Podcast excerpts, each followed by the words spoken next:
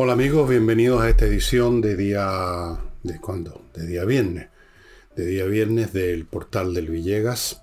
Que la inicio recordándoles a todos el tema de este bebé que ustedes están viendo en la foto, ya debe ir para los cuatro meses, que está con esta enfermedad tan jodida, atrofia muscular espinal tipo 1, que puede costarle la vida porque en un momento dado no pueden respirar, necesitan toda clase de remedios especiales extraordinariamente caros, etcétera, son tratamientos que ninguna persona normal puede sostener, sustentar, financiar por sí, por sí mismo. Por eso es que estamos ayudando a la familia de Ignacio, así se llama esta criatura, como ayudamos a la de Renato. Las cosas han estado andando, pero no basta con que estén andando, tienen que seguir andando y tienen que terminar. Este es un viaje, no es un gesto. Si usted ha ayudado ya transfiriéndole al papá a la cuenta que ustedes ven 5 lucas, 10 o algo así, puede hacerlo de nuevo, puede hacerlo todas las veces. Puede darse la tarea de dar una vez al mes, una vez a la quincena, te verá lo que puede, lo que quiere. Pero recordemos que esto es un tema que va más allá de la emoción del minuto.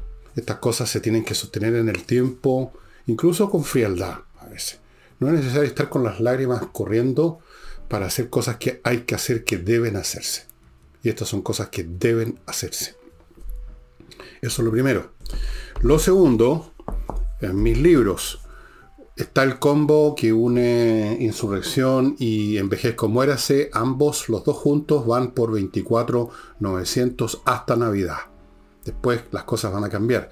Y el último libro mío, La Torre de Papel.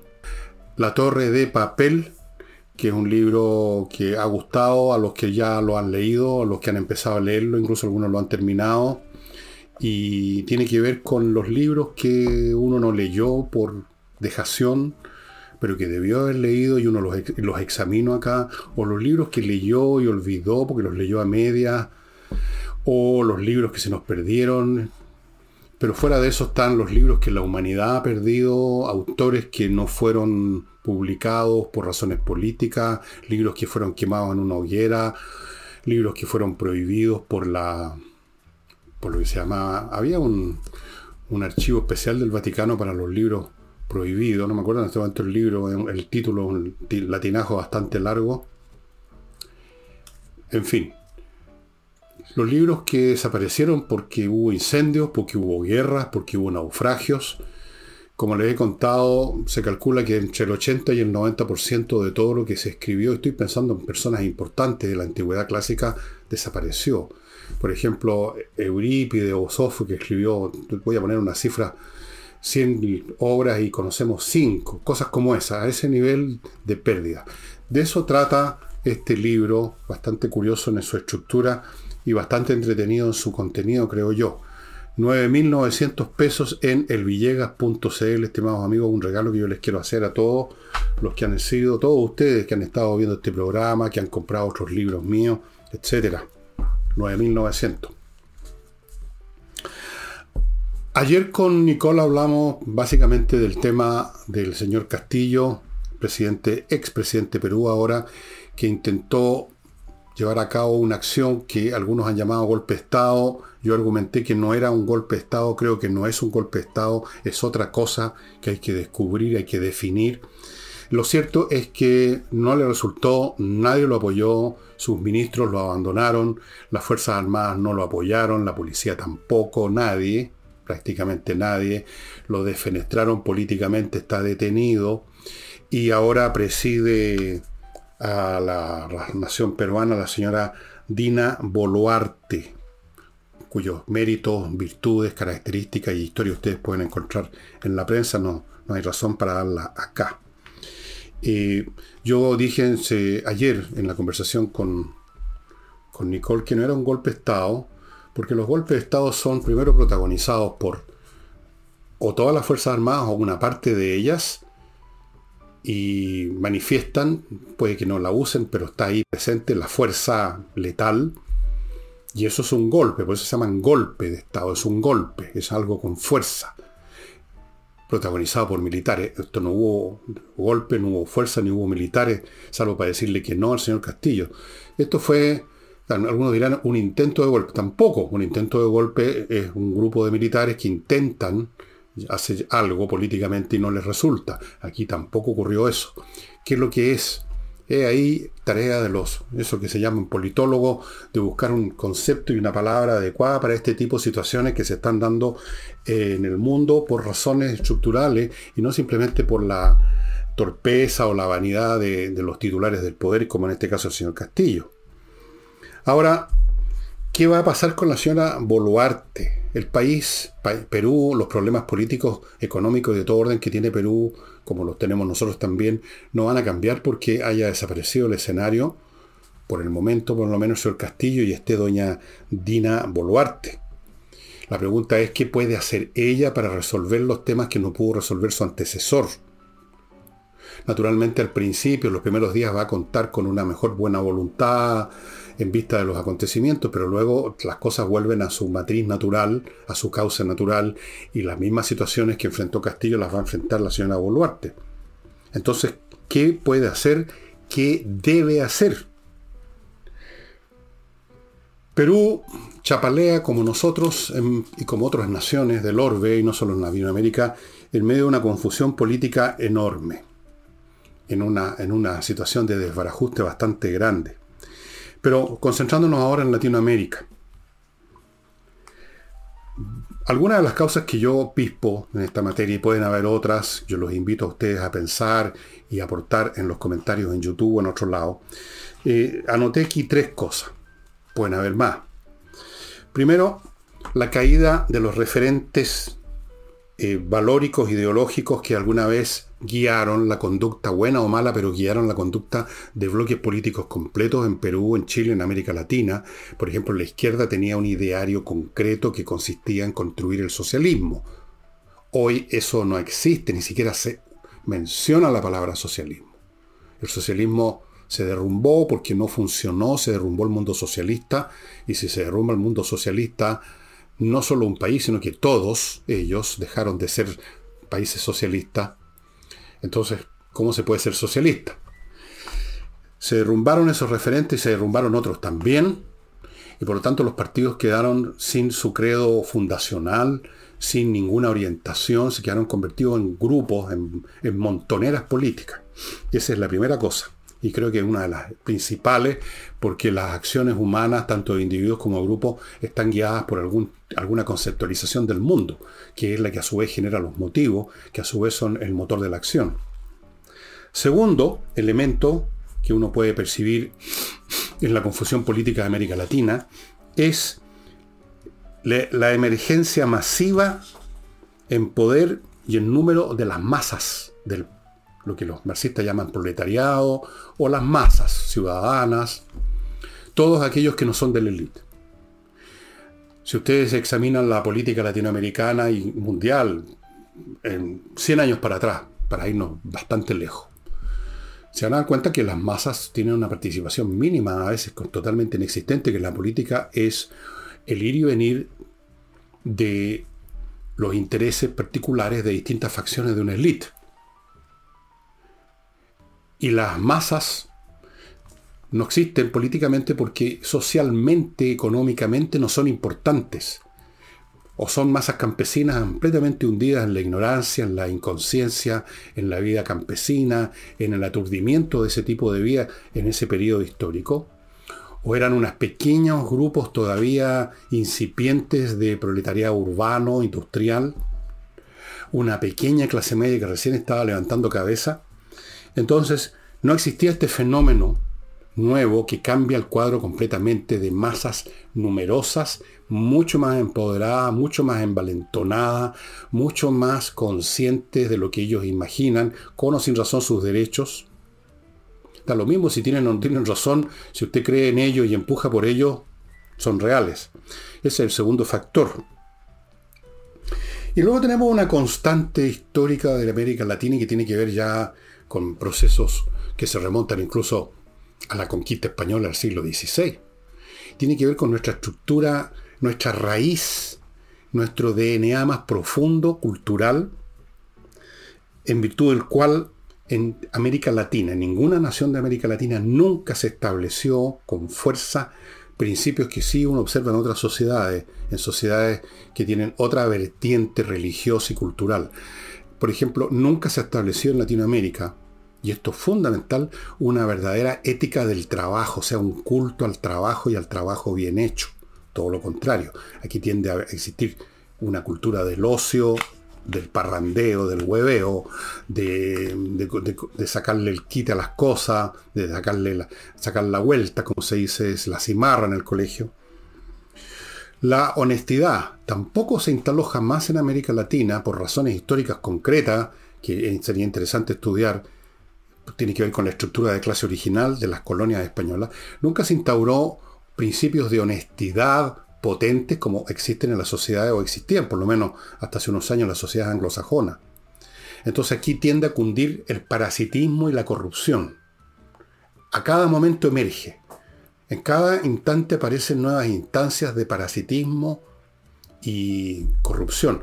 Yo he recomendado acá un libro que es muy difícil encontrar si es que se encuentra, que yo leí hace muchísimos años, en la época en que en el mundo estudiantil donde yo estaba, lo que predominaba era la literatura marxista o neomarxista, lo que había escrito Teotonio dos Santos, Gunder Frank, que fue profesor mío en la universidad, un científico social norteamericano. Ese tipo de gente que eran marxistas neomarxistas y en general tenían una visión eh, de victimización de América Latina. Un poco lo que eso de las venas abiertas de Eduardo Galeano, éramos víctimas, nos habían puesto la pata encima.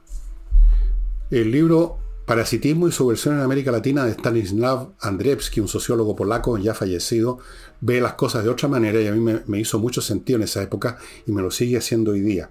Entonces, tenemos un tema cultural, ausencia ética del trabajo, una presencia tremenda de la deshonestidad, de la corrupción como una norma, incluso eh, considerada muestra de viveza, de inteligencia, de astucia.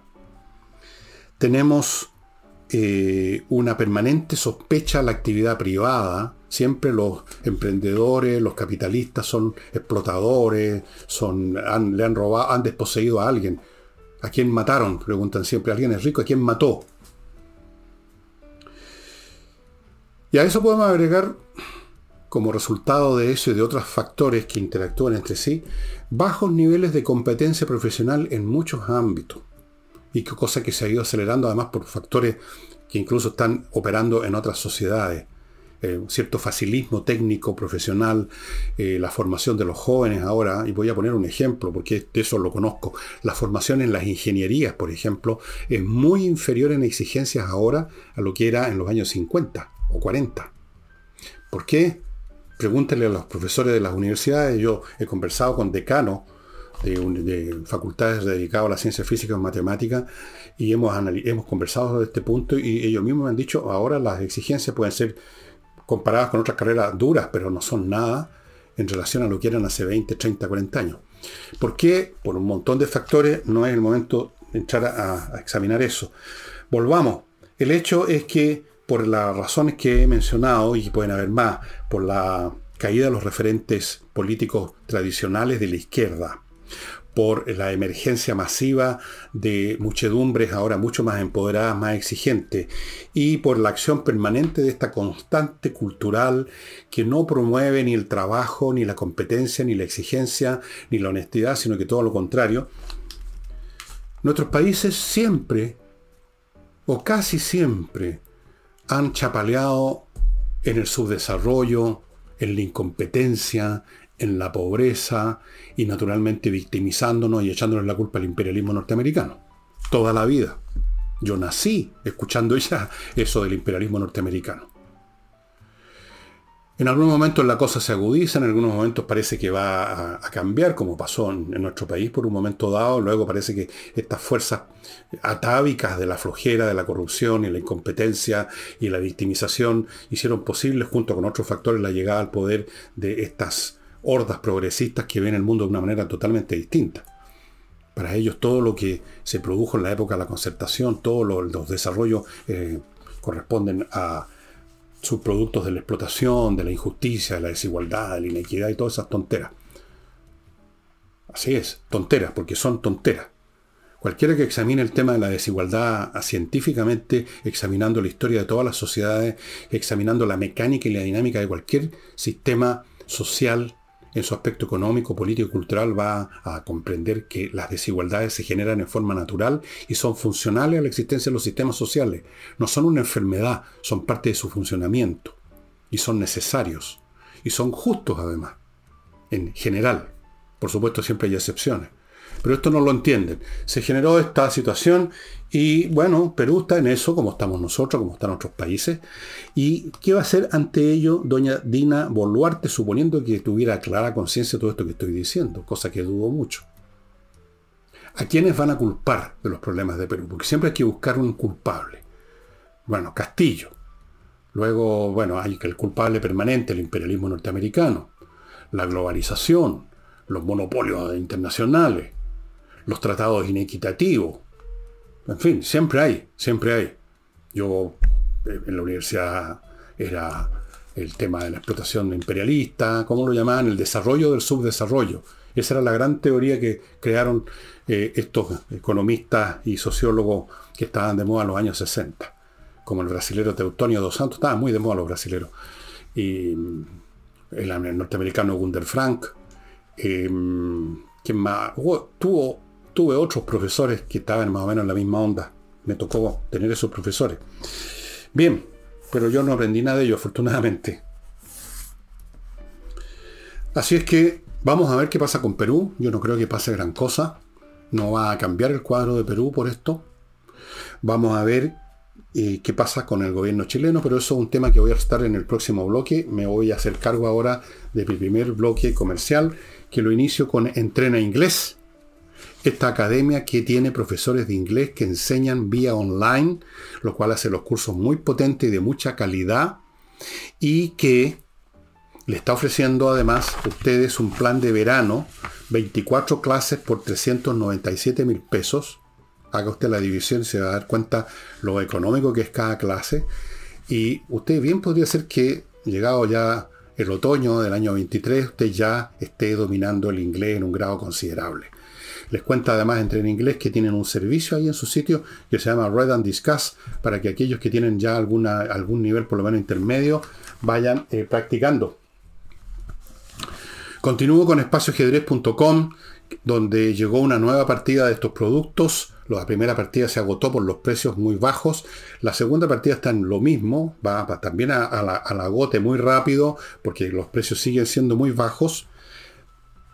Y fuera de eso, porque mucha gente se está dando cuenta que es una bicoca, no solo comprar a precios bajos, por ejemplo, una caja con el tablero, las piezas, el manual para niños, sino que además el hecho que cada uno de esos productos viene con tres membresías a cursos y actividades para toda edad. Tres. One, two, three. Vaya reservando el regalo para sus niños. No hay nada mejor que el ajedrez para los cabros inteligentes. Partió la inscripción además a nuevas modalidades de curso para todas las edades, para todo el mundo, para los que saben, para los que no saben, niños, viejos, para toda clase de edades, estimados amigos. Entre espacioajedrez.com y saque partido de estas ofertas. Continúo con Invierta en USA, la compañía chileno-norteamericana que le facilita total y completamente sus inversiones en Estados Unidos, porque le ofrece miles de franquicias para que usted escoja, cientos de oportunidades inmobiliarias, le abre cuenta corriente en bancos norteamericanos, le consigue crédito, le consigue visa residencia, lo ayuda a constituir sociedades comerciales en Estados Unidos, todo, todo, todo, todo, todo en inviertanusa.cl.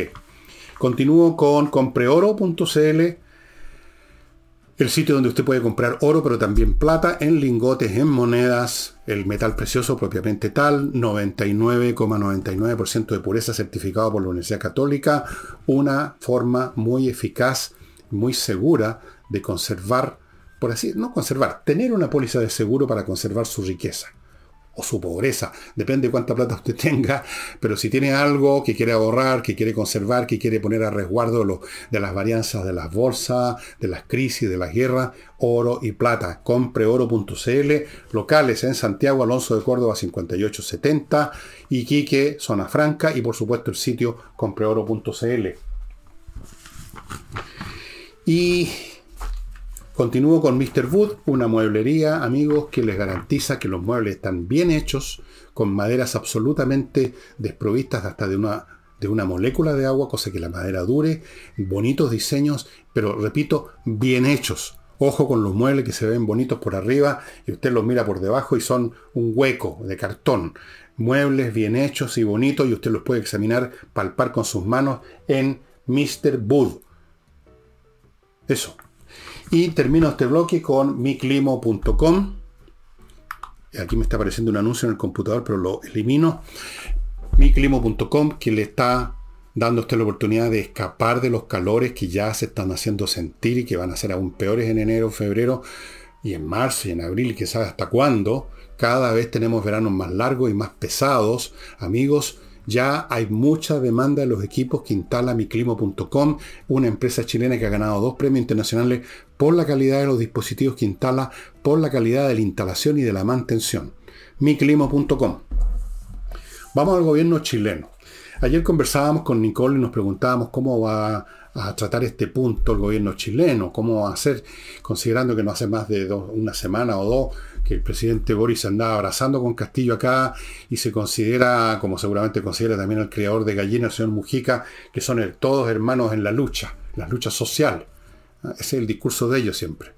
Las luchas sociales. Nunca se sabe en qué han luchado si ni siquiera han trabajado en su vida. Bien. Bueno, el gobierno salió con una declaración vaga, menos mal, por lo menos algo. Dijo que lamenta, lamenta lo que ocurrió, lo cual no significa, no, no, dice nada. ¿Qué es lo que específicamente lamenta? ¿Lamenta que intentó Castillo echar abajo el sistema o lamenta que echaron abajo a Castillo? No se dice. Lamenta nomás en general y luego confía en que el problema se va a resolver a través de los mecanismos democráticos. Otra vez una nadería, pero prefiero una nadería a una estupidez. Esto es una nadería, hay que aplaudir las naderías. En estos tiempos nuestros eh, nuestras varas de medida de lo que hace el gobierno y la gente del gobierno son tales que ya el que no hagan nada o que no digan nada, lo aplaudimos, pero con entusiasmo casi. Pero luego, como no podían dejar, no podían, no pueden contenerse, tenían que salir con algunas frases que yo no veo, que no vienen a cuento. Por ejemplo, llamaron enfáticamente a que se respeten los derechos humanos. ¿Qué quieren decir con eso? ¿Los derechos humanos de Castillo? ¿Acaso la nueva presidenta, la señora Boluarte, amenazó con pasarle con tanques por encima a los partidarios de Castillo? ¿Está metiendo a miles de personas en mazmorras? ¿Está, ¿Están fusilando gente en las calles de Lima? ¿Qué es esto? ¡Que respetar los derechos humanos! Y las libertades fundamentales. ¿Qué quiere decir con todo eso el gobierno chileno? ¿Qué insinúa? Que se están violando las libertades en Perú, que se está atropellando los derechos, los, consagrados derechos humanos, que los usan para el barrio y para el fregado acá. Me parece una tontería esa declaración. Se presta, por lo menos se presta interpretaciones, y seguramente va a ocurrir, si es que no está ocurriendo ya, en Perú. ¿Qué, qué quisieron decir los chilenos con esto de este llamado enfático? Como que ahí se les salió la tripa, mostraron la tripa que en realidad no les gusta mucho que hayan tenido, que hayan defenestrado a Castillo. Esa es la realidad tal como yo la interpreto. O sea, tenían que de alguna forma manifestar, no pudieron contener su malestar ante el hecho que a Castillo, con el cual se acababan de abrazar, le cortaron la cabeza políticamente. Entonces, enfáticamente, hay que respetar los derechos humanos. A lo mejor eso significa hay que dejar que el señor Castillo se vaya a refugiar a México. No que responda ante la justicia peruana por lo que intentó y por lo que está detenido en este momento por siete días, entiendo, mientras se investiga, supongo, lo que está claro ya a la vista, ¿no? Que eh, intentó quebrantar el sistema político peruano. Bueno, una torpeza más, o sea, no podían quedarse tranquilos con la primera parte, con la nada, tenían que agregar esto. Eh, sigamos con el gobierno. Ustedes saben, porque no han escuchado muchas veces, lo han leído muchas veces, que una de las palabras favoritas, lamentablemente el gobierno se queda solo en las palabras, que usan para tratar de controlar la situación, para tratar de que no se le hunda el barco más rápido lo que ya se está hundiendo, hablan de las certezas, que hay que dar certezas, que vamos a dar certezas, incluso que estamos dando ya certezas. El tipo de discurso que hizo el señor Marcel, no sé si creyendo en ella en Estados Unidos, son los discursos que ha espetado una y otra vez señor Boric, No, no pregunto si cree o no cree, porque yo no, no sé si acaso él sabe lo que es creer o no creer en algo que él mismo dice. Yo creo que ha perdido incluso eso, como digamos, como vara de medida. Ya no sabe si cree o no cree. Bueno. Bueno, un gobierno que habla de certezas resulta que acaba de verter un balde inmenso de incertidumbres en nada menos que el sector eléctrico chileno y específicamente en lo que responde, en lo que responde a un nuevo reglamento de potencia. Es una de las instancias que, y no voy a entrar en detalle, ustedes lo pueden ver en la prensa ahí, una de las instancias que regula el gobierno es el tema de la potencia. Concretamente voy a tratar de ser simple y espero no equivocarme. Se trata de cómo son pagados o remunerados aquellos, las empresas, que aportan capacidad energética cuando hay mayor demanda, por ejemplo en la noche. En algún momento de la noche, especialmente en invierno, se prenden luces, se prenden calefacción, se prenden cosas, hay una mayor demanda. Esa demanda hay que atenderla aportando más energía al sistema para que no se produzca una ruptura, no se produzca un apagón. hay algunas empresas que lo hacen más que otras, tienen que ser remuneradas. Entonces quieren cambiar de una forma u otra, que es muy complicada y no la voy a detallar aquí, eso. Pero mientras tanto eso es incertidumbre y el sector está subiéndose por las paredes. Según lo que dicen, lo que se anuncia va contra todos los más elementales principios de la lógica de la producción eléctrica e incluso de la meta de ir premiando o facilitando o estimulando el reemplazo de los aportes de energía basados en la quema de combustibles fósiles. Todo mal hecho. ¿Por qué? Porque en esta materia, como en otras, lo que impera en la mente de esta parvada de cabritos que llegaron al gobierno, no es un criterio técnico que no pueden tener porque no tienen conocimiento técnico, simplemente no saben ni la regla del 3 muchos de ellos, ni la tabla del 4. Entonces su referente no es técnicamente qué pasa con la producción de energía eléctrica, que es un tema complicadísimo.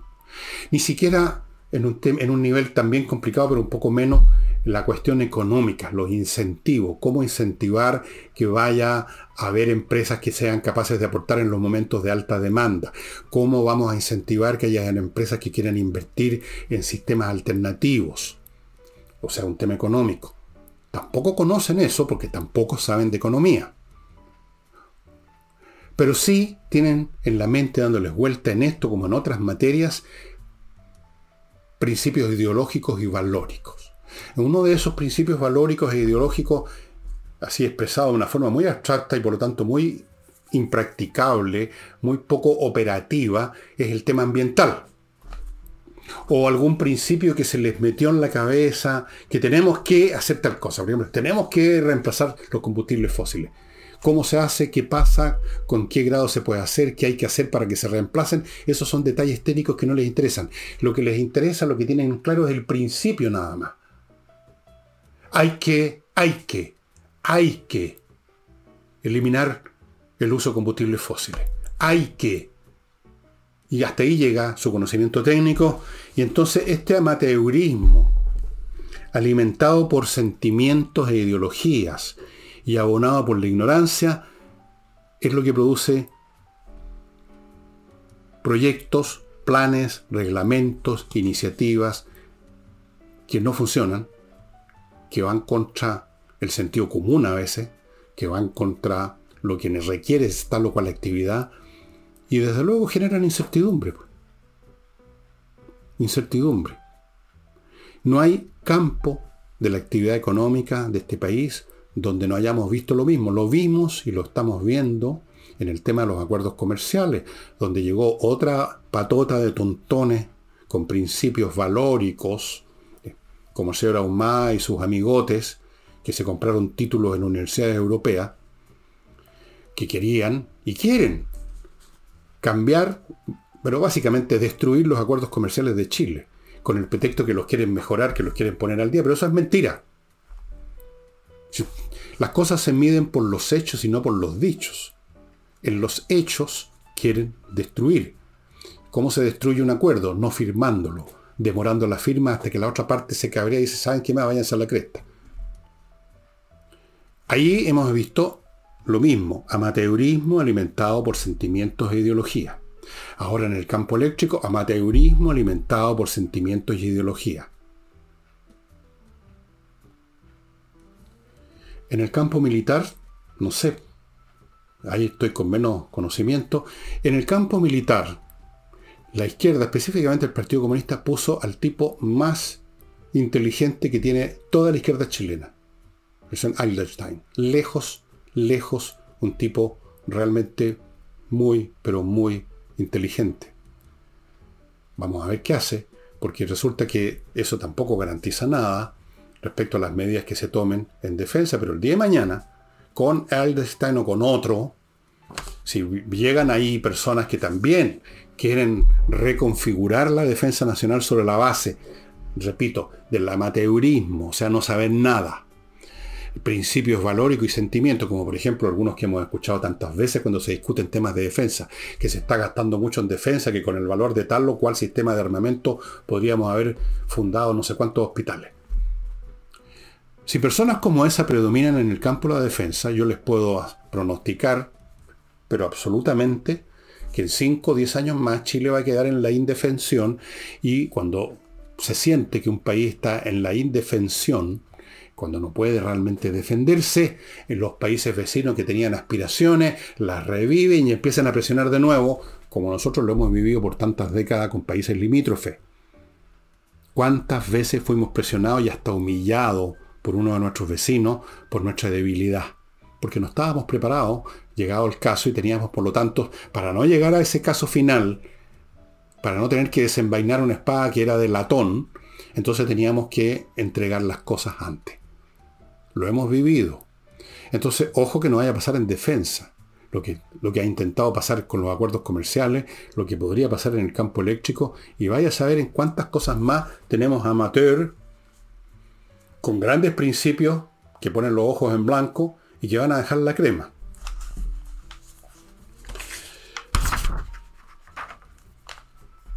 Permítanme otro bloque, estimados amigos, amados hermanos en Cristo. Edisur, editorial chilena que publica puros títulos importantes, o sea, títulos de autores importantes. Yo les he mostrado ya este libro, no he sacado otro, pero da lo mismo. Chesterton es uno de los grandes autores británicos del siglo XX, un autor que escribió toda clase de cosas y de repente se le ocurrió escribir unas novelas policiales en que el protagonista es el padre Brown, que es un cura que tiene instintos policiales, una especie de Sherlock Holmes, y con el puro uso de su inteligencia resuelve casos policiales. Son muy entretenidas estas historias y muy bien escritas. Chesterton es un tremendo escritor. Pero hay otros más en Edisur. Compañía 1025 los está esperando el local con multitud de títulos a precios súper accesibles.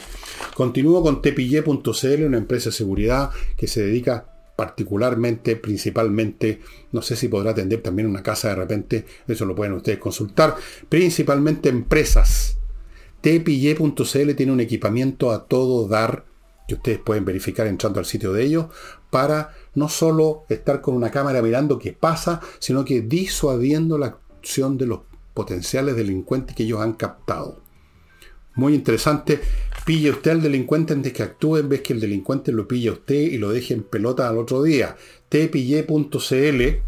Continúo con KM Millas, donde usted puede kmmillas.cl. Entre ahí, las millas que tiene acumuladas por sus vuelos se las van a comprar y usted va a convertir ese número que ahora es una pura abstracción matemática en platita contante y sonante que ahora en diciembre con la Pascua es tan necesaria. Sigo con actualiza tu reglamento.cl, se está acabando el año, se está acabando los plazos, amigos, para que el reglamento de su edificio, de su condominio, esté en relación armónica con la nueva ley que ya está rigiendo y que dio un plazo para hacer este trámite. Y no es un trámite sencillo, por eso es que existen los profesionales de Actualiza tu Reglamento que están en actualizaturreglamento.cl. Esto es obligatorio, hágalo ya, evítese problemas. Vamos al famoso acuerdo para el tema constitucional no ha habido acuerdo todavía. Se suponía que ayer, que anteayer, no ha habido acuerdo, no ha habido acuerdo, no ha habido acuerdo. Hoy día para ustedes, mañana para mí, se juntan de nuevo, no hay acuerdo para el tema constitucional. Hay aquí una disputa difícil de resolver entre aquellos que piensan que la debiera haber otra convención constitucional elegida, y ya, ya saben ustedes cómo se eligen las cosas hoy en día en Chile, los mecanismos que se han inventado para que las elecciones no sean representativas de la voluntad nacional, sino que sean representativas de la voluntad de grupos extremos, como vimos en la vez pasada. Si esto no es una invención mía, no es una especulación, lo vimos y el país lo rechazó. Pero hay sectores, el Partido Comunista, que de repente cuando le conviene se ponen súper democráticos, que insisten en que tiene que ser esto 100% democrático. Otros hablan de que si no vamos a dejar esto a los mismos de siempre. Ya discutí ese tema de los mismos de siempre, que es una soberana estupidez ese argumento. Los mismos de siempre pueden ser buenos o pueden ser malos. No interesa si son los mismos de siempre, sino que interesa lo que van a hacer. Les puse el ejemplo de mi profesor de matemática, que era el mismo de siempre, pero conocía la materia. No sé si se puede decir lo mismo la gente del Frente Amplio. Bien, otros quieren que haya una, una parte de, esta, de este nuevo pater de la, una posible nueva constitución que esté formada además de por gente elegida en votación popular por expertos determinados por el Congreso, que es otra forma de elección al final de cuentas. Como les he dicho aquí, esto al final es siempre elección, y es siempre elección de gente con posturas políticas. Aquí no hay expertos en el sentido que algunos ingenuos creen. Gente neutral ideológicamente, como quien dice, como científicos que van a investigar en un microscopio qué es lo que se tiene que hacer. Eso no existe. Aquí no hay una constitución que haya que descubrir con un microscopio. Aquí hay una constitución que hay que crear y se crea de acuerdo a los puntos de vista valóricos, políticos o intereses materiales incluso de las partes. Las constituciones no existen en el empirio de las ideas esperando un descubridor. Se crean, no se descubren. Entonces, al final, al final volvemos siempre al mismo punto. ¿Cómo es, cuál es la correlación de fuerzas?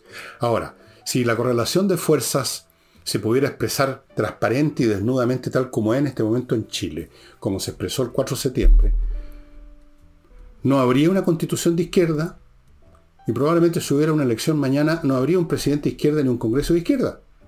Pasaría lo que pasó en Uruguay. Se acabaría el, tsunami progresista.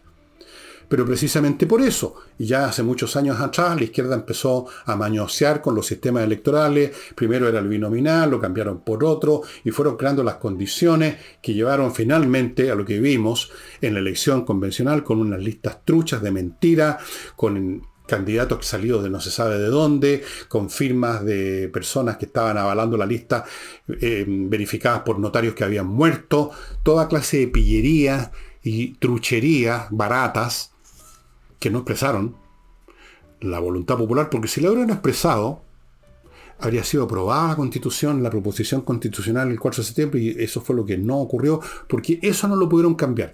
Tenían que votar todo el país, ahí estaban jodidos, y jodieron.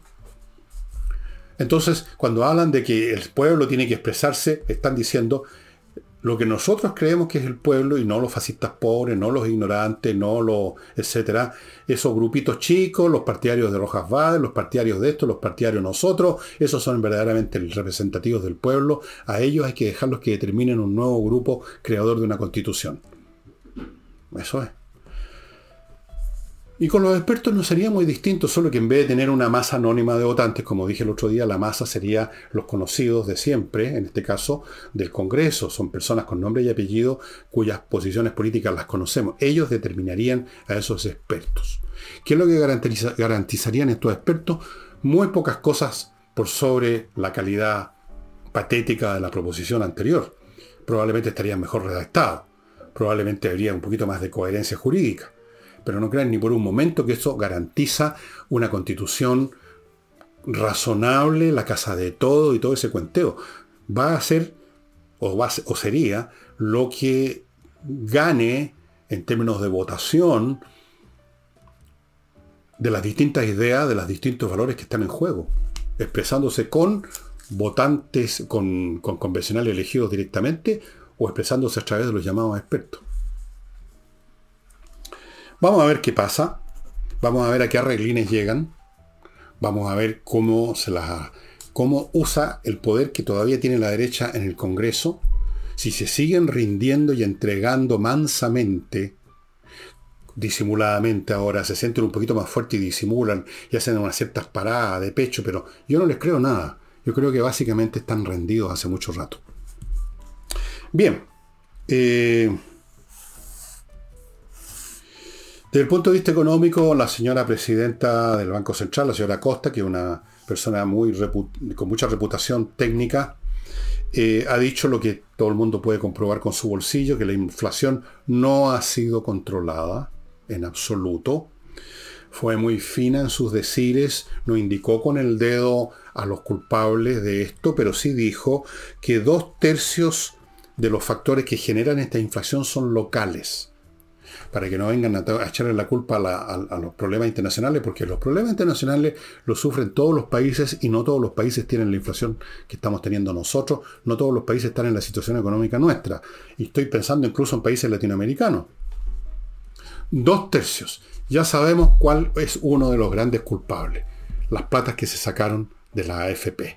Y para usted, para información o para recuerdo de ustedes, hay gente en el Congreso, una vez más está ahí la inefable señora, ya saben quién, y otro grupito pidiendo otra sacada de plata, o sea, tirarle más parafina o benzina al incendio. O sea, hay en ellos ya un... me hace pensar en la mente de aquellos que, que, literalmente quieren ponerle fuego al país. O sea, quieren destruir. No, no se explica. Porque a pesar de que son personas muy limitadas mentalmente, eh, hasta eso, hasta ellos pueden entender lo que está sucediendo económicamente, pero no les importa. Entonces, eh, dijo Costa nomás que mm, había que contener los impulsos adicionales a la demanda. Con ese impulso adicional a la demanda se refiere a este impulso de sacar otro montón de plata a la AFP y así terminar de hundir a la AFP gran mecanismo de capitalización que permitió crecer este país. Uno de los grandes factores de crecimiento de este país fue la capitalización de la AFP. Segundo, para la gente que fue disciplinada, sí les garantizó pensiones bastante más decentes de las que ustedes creen. Claro, a los que no cotizaron lo que correspondía, no cotizaron todos los meses y, se engañaron a sí mismos, se trampearon a sí mismos, por supuesto que no. Mansa novedad, ¿no es cierto? Bien, destruir eso y al mismo tiempo destruir la economía, y entonces sobre las ruinas en medio del incendio de Cartago construir una ciudad nueva, la ciudad maravillosa del socialismo o como sea que, tengan en mente, socialismo bolivariano, socialismo chavista, no sé, qué tienen en mente estos, estas personas. Vamos a ver pues. Amigos, lifebalancechile.com una empresa que va a su domicilio a medir todas las variables de su cuerpo, a hablar con usted, preguntarle de su vida, de sus fines para entregarle una guía alimenticia total y completamente personalizada. ¿Quiere usted realmente bajar la panza, estar en mejor estado físico, no agotarse si baja o sube un cerrito para ir a la playa? lifebalancechile.com va a su domicilio, va a medir todas sus variables, repito, y le va a dejar una dieta para usted. Para usted, para su cuerpo, para su salud, para su metabolismo. Notariospress.cl, la manera más rápida de obtener papeles notariales sin tener que molestarse instalándose por horas en la notaría. Usted se, se instala unos minutos frente a su computador, entra al sitio notariospress.cl, ve cuál es el papel que necesita, llena los datos que le piden, se despacha y luego va a la notaría a retirar el papel listo. No sé qué podría ser más fácil. Mucha gente lo está haciendo. Yo lo hice, mi mujer lo hice.